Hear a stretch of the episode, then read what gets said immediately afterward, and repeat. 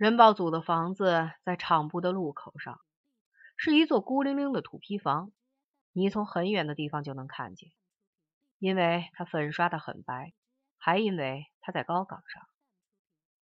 大家到厂部赶街，老远就看见那间房子，它周围是一片剑麻地，剑麻总是暗绿色，剑麻下的土总是鲜红色。我在那里交代问题，把什么都交代了。我们上了山，先在十五队后山上种玉米，那里土不好，玉米有一半没出苗，我们就离开，昼伏夜行，找别的地方定居。最后想起山上有个废水碾，那里有很大一片丢荒了的好地，水碾里住了一个麻风寨跑出来的刘大爹，谁也不到那里去，只有陈清扬有一回想起自己是大夫，去看过一回。我们最后去了刘大爹那里，住在水碾背后的山洼里。陈清扬给刘大爹看病，我给刘大爹种地。过了一些时候，我到清平赶街，遇上了同学。他们说军代表调走了，没人记着我们的事儿，我们就回来。整个事情就是这样的。我在人保组里待了很长时间，有一段时间气氛还好。人家说问题清楚了，你准备写材料。后来忽然又严重起来，怀疑我们去了境外，勾结了敌对势力，领了任务回来。于是他们把陈清扬也叫到人保组，严加审讯。问他时，我往窗外看，天上有很多云。人家叫我交代偷越国境的事儿，其实这件事上我也不是清白无辜，我确实去过境外。我曾经打扮成老歹的模样，到对面赶过街。我在那里买了些火柴和盐，但是这没有必要说出来，没必要说的话就不说。后来我带人保组的人到我们住过的地方去勘察，我在十五队后山上搭的小草房已经漏了顶，玉米地招来很多鸟，草房后面有很多用过的避孕套，这是我们在此住过的铁证。当地人不喜欢避孕套，说那东西阻断了阴阳交流，会使人一天天弱下去。其实当地那种避孕套比我后来用过的任何一种都好，那是百分之百的天然橡胶。后来我再不肯带他们去那些地方看，反正我说我没去国外，他们不信。带他们去看了，他们还是不信。没必要做的事儿就别做，我整天一声不吭。陈清扬也一声不吭。问案的人开头还在问，后来也懒得吭声。街子天里有好多老歹、老井坡，背着新鲜的水果、蔬菜走过。问案的人也越来越少，最后只剩了一个人。他也想去赶街，可是不到放我们回去的时候，让我们待在这里无人看管，又不合规定，他就到门口去喊人。叫过路的大嫂站住，但是人家经常不肯站住，而是加快了脚步。见到这种情况，我们就笑起来。人保组的同志终于叫住了一个大嫂。陈清扬站起来，整理好头发，把衬衣领子折起来，然后背过手去。那位大嫂就把他捆起来，先捆紧双手，再把绳子在脖子和胳膊上扣住。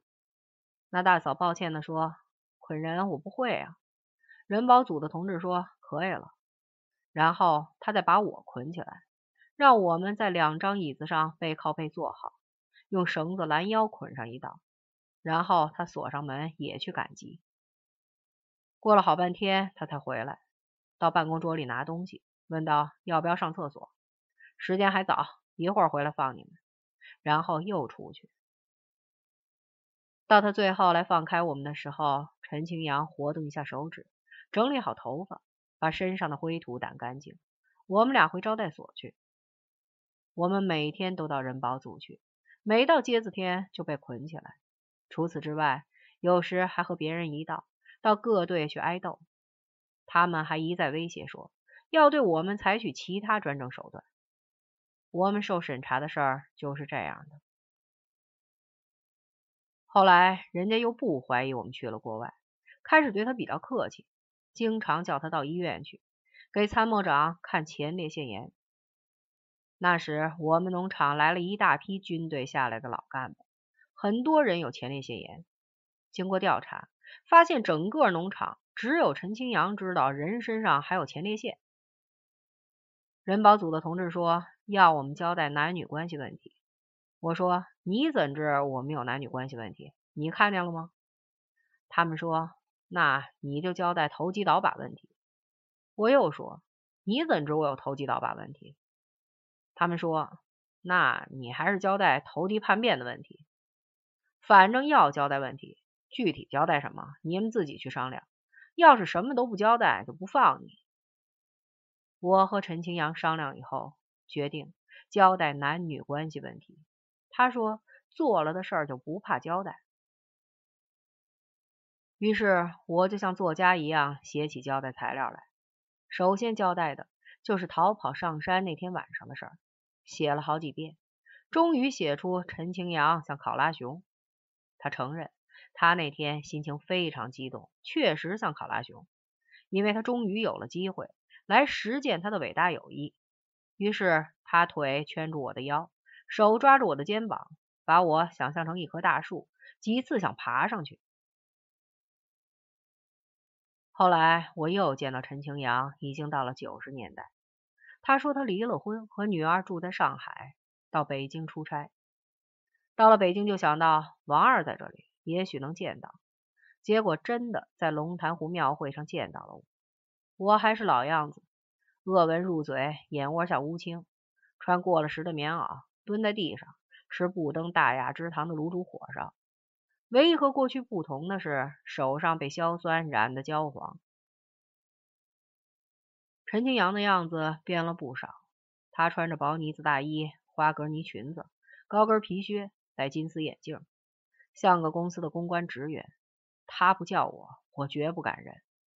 于是我想到，每个人都有自己的本质，放到合适的地方就大放光彩。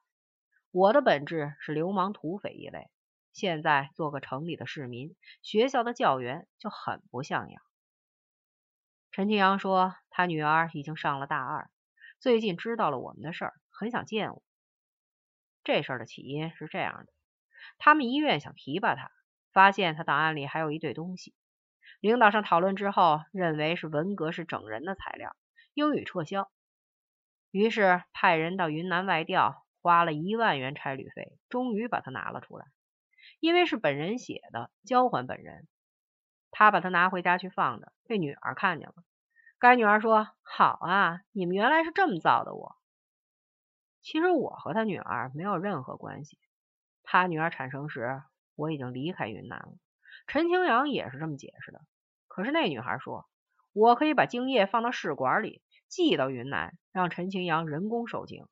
用他原话来说，就是你们两个混蛋什么干不出来。我们逃进山里的第一个夜晚，陈清扬兴奋的很。天明时，我睡着了，他又把我叫起来。那时节，大雾正从墙缝里流进来。他让我再干那件事，别在那闹石子。他要给我生一窝小崽子，过几年就耷拉到这里。同时，他揪住乳头往下拉，以示耷拉之状。我觉得耷拉不好看，就说：“咱们还是想想办法，别叫他耷拉。”所以，我还是带着那老师傅。以后，他对这件事就失去了兴趣。后来，我再见陈清扬时，问道：“怎么样，耷拉了吧？”他说：“可不是，耷拉的一塌糊涂。你想不想看看有多耷拉？”后来我看见了，并没有一塌糊涂。不过他说早晚要一塌糊涂，没有别的出路。我写了这篇交代材料交上去，领导上很欣赏。有个大头，不是团参谋长就是政委，接见了我们，说我们的态度很好，领导上相信我们没有投敌叛变。今后主要的任务就是交代男女关系问题。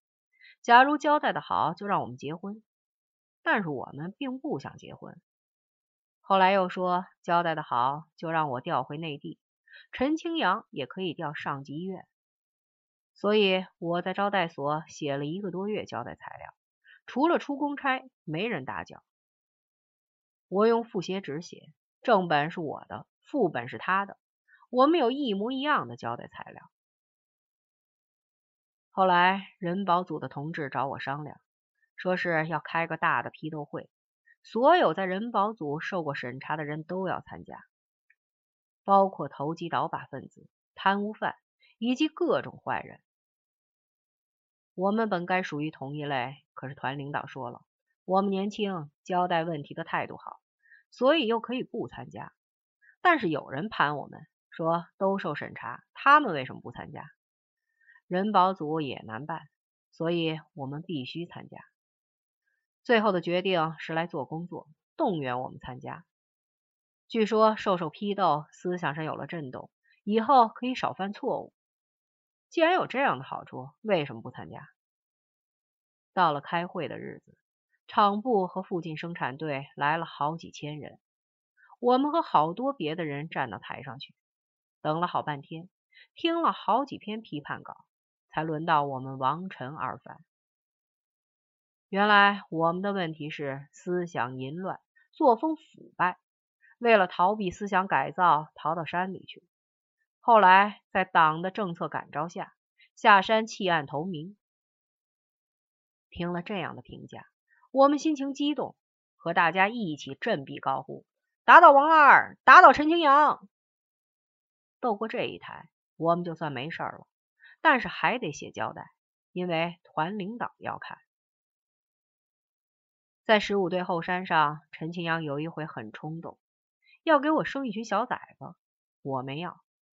后来我想生生也不妨，再跟他说，他却不肯生了，而且他总是理解成我要干那件事儿。他说要干就干，没什么关系。我想纯粹为我，这样太自私了。所以就很少干，何况开荒很累，没力气干。我所能交代的事儿，就是在地头休息时摸他的乳房。旱季里开荒时，到处是热风，身上没有汗，可是肌肉干疼。最热时，只能躺在树下睡觉，枕着竹筒睡在棕皮蓑衣上。我奇怪，为什么没人让我交代蓑衣的事？那是农场的劳保用品。非常贵，我带进山两件，一件是我的，一件是从别人门口顺手拿来的，一件也没拿回来。一直到我离开云南，也没人让我交还蓑衣。我们在地头休息时，陈清扬拿斗笠盖住脸，敞开衬衣的领口，马上就睡着了。我把手伸进去，有很优美的浑圆的感觉。后来我把扣子又解开几个。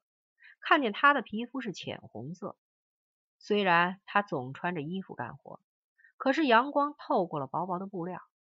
至于我，总是光膀子，已经黑得像鬼一样。陈清扬的乳房是很结实的两块，躺着的时候给人这样的感觉，但是其他地方很纤细。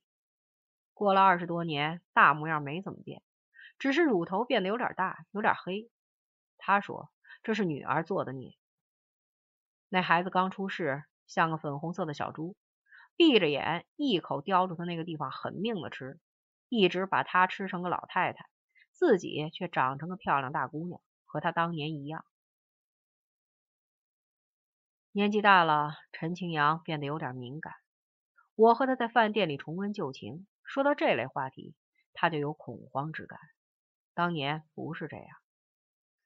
那时候在交代材料里写到他的乳房，我还有点犹豫。他说就这么写。我说这样你就暴露了。他说暴露就暴露，我不怕。他还说是自然长成这样，又不是他捣了鬼。至于别人听说了有什么想法，不是他的问题。过了这么多年，我才发现陈清扬是我的前妻呢。交代完问题，人家叫我们结婚。我觉得没什么必要了，可是领导上说不结婚影响太坏，非叫去登记不可。上午登记结婚，下午离婚，我以为不算，乱洋洋的。人家忘了把发的结婚证要回去，结果陈清扬留了一张。我们拿着二十年前发的破纸头登记了一间双人房。要是没有这东西，就不许住在一间房子里。二十年前不这样，二十年前，他们让我们住在一间房子里写交代材料，当时也没这个东西。我写了我们住在后山上的事儿，团领导要人保组的人带话说，肢节问题不要讲太多，交代下一个案子吧。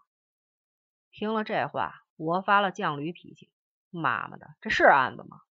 陈清扬开导我说，这世界上有多少人，每天要干多少这种事儿，又有几个有资格成为案子？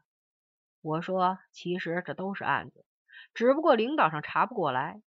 他说，既然如此，你就交代吧。所以我交代道：那天夜里，我们离开了后山，向作案现场进发。